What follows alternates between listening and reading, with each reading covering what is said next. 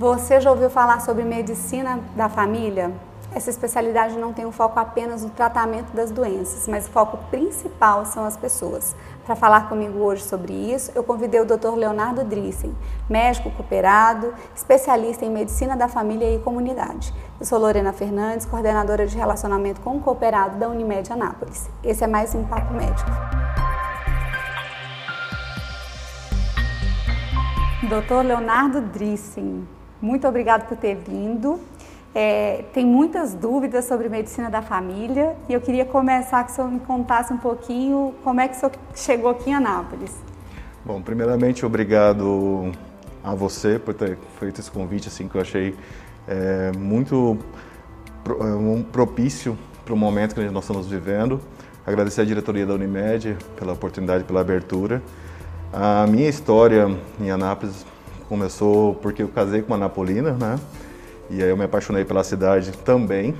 E aí eu vim para cá com essa bagagem da medicina de família e começamos a trabalhar no sistema público, né, que é o normal da especialidade e surgiu a oportunidade da Unimed de Anápolis abrir algo semelhante ao que o SUS já apresentava e vendo um rol que a ANS também já começava a solicitar para os planos de saúde, né?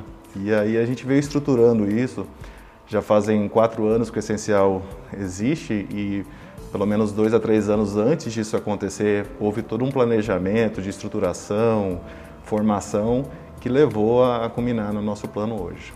Entendi. Esse plano essencial, para quem está assistindo a gente e não sabe o que, que é, a Unimed Anápolis ela desenvolveu um plano essencial que ela visa o atendimento à medicina da família, né?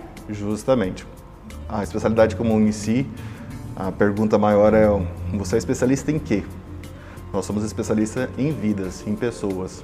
Qual que é a diferença de um médico geral, de um clínico geral e um especialista em medicina da família, por exemplo? É, essa distinção é interessante porque assim existe a clínica médica, que é uma residência médica, existe o clínico geral, que é titulado é, a partir da formação, da conclusão do curso de medicina, e a gente enquadra a, o MFC, a abreviatura para Medicina de Família e Comunidade, com um clínico expandido, um clínico é, geral, que atende desde o momento do nascimento até, em alguns casos, o falecimento do paciente, né?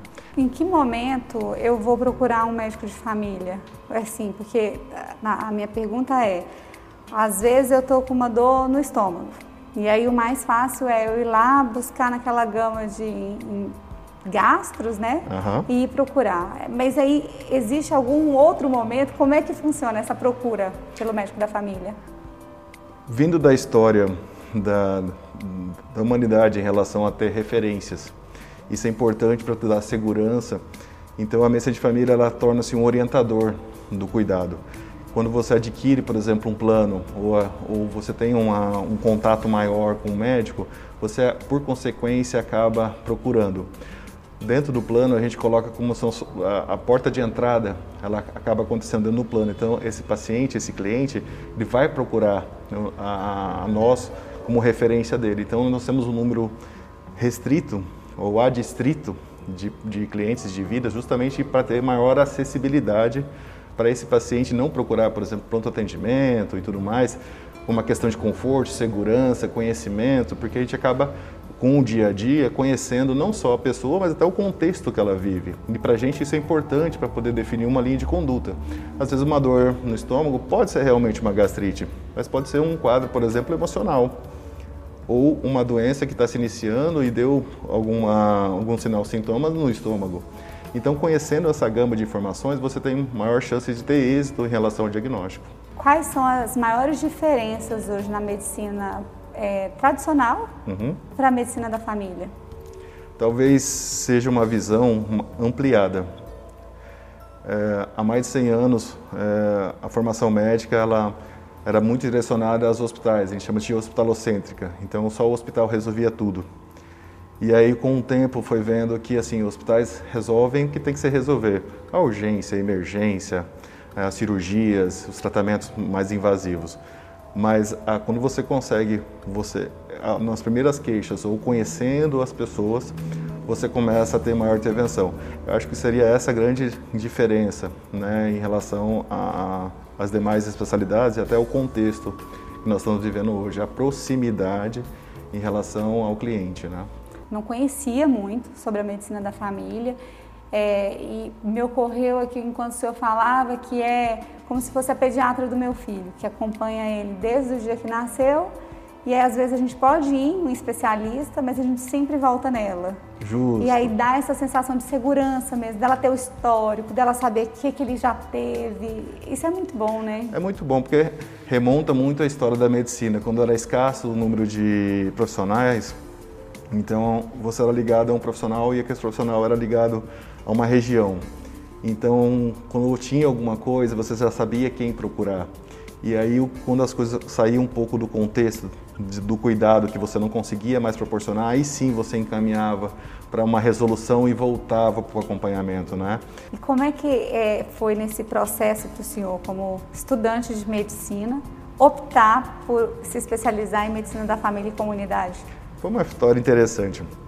Eu vim de uma formação médica e de um, uma estrutura familiar muito forte ligada à cirurgia. E aí, até o meio da faculdade, eu tinha quase certeza absoluta que eu ia para o ramo da cirurgia, é, mais específica a cirurgia plástica, né, que era o meu tio, meu tutor na medicina é especialista. E aí, quando chegou no final, alguma angústia, uma, um vazio é, me fez falar assim, não, não quero, né? Foi realmente um susto bem grande. E aí, eu conhecendo já a história da, da medicina de família em outros países, e principalmente por uma professora. Ela era é, uma, uma dermatologista e ela era uma sanitarista e ela um dia falou assim, olha, o que você quer para sua para sua especialidade? O que você vai seguir? Eu falei, ah, eu quero cirurgia. Ela falou, mas você não tem perfil para isso. Você tem perfil diferente. Você tem uma escuta diferente com os pacientes. Aí, na época, eu fiquei meio atordoado. Falei, não, ela não entende. E aí depois hoje eu entendo quanto ela quis. É, é realmente um perfil. São, graças a Deus, Deus dá dons para cada um e cada um tem que escutar e seguir, né? Nesse momento atual que nós vivemos, um cenário de pandemia, qual foi a mudança mais significativa que o senhor considera? Eu acho que a, dentro da saúde pública brasileira, a, o modelo das da atenção primária à saúde foi o que evitou talvez um desastre muito maior.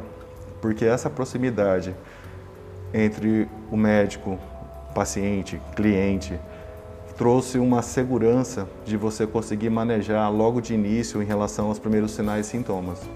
Então a gente teve uma procura muito intensa, tanto é que a gente abriu, por exemplo, nesse período para outros, outros cooperados, outros clientes da Unimed o essencial, a gente fez muito mais de mil atendimentos em menos de duas a três semanas e aí a gente tinha essa proximidade para poder manejar. Opa, volte amanhã, volte daqui dois dias se caso acontecer isso, isso, isso.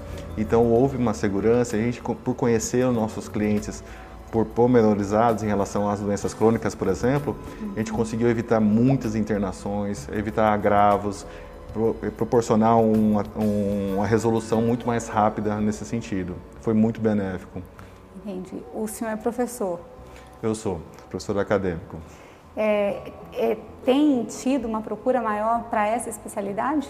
Sim.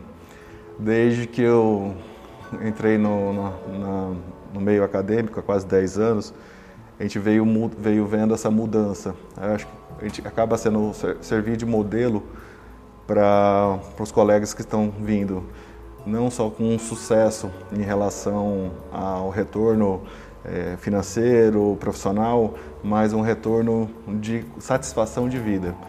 Né? Então, para quem tinha esse, é, é esse modelo como uma coisa é, utópica, ela começa a se tornar mais prática. E aí eu começo a ver, por exemplo, o número de estudantes querendo a residência e aumentando o número, por exemplo, de concorrência em relação à especialidade, como aconteceu há dois, três anos atrás aqui em Anápolis, na nossa residência. Né? Ah, é isso que eu ia perguntar. Aqui em Anápolis a gente tem residência de medicina da família? Temos. E aí o mais gratificante é o mais residente está trabalhando com a gente hoje em dia e ver outros é, alunos que seguiram a, a, a especialidade e estão trabalhando em outros serviços também na cidade, né? Isso é muito gratificante. Que coisa boa. Essa nossa entrevista ela está indo ao ar no mês da especialidade da medicina da família e comunidade. Eu queria aqui fazer o meu agradecimento. É, realmente foi muito importante ter essa conversa com o senhor para poder e eu estou até pensando que eu quero meu médico agora. Seja bem-vinda. Eu, eu, não tenho um médico para falar que é meu médico. E eu queria que o senhor falasse com os nossos beneficiários, os nossos cooperados, deixasse uma mensagem para a gente.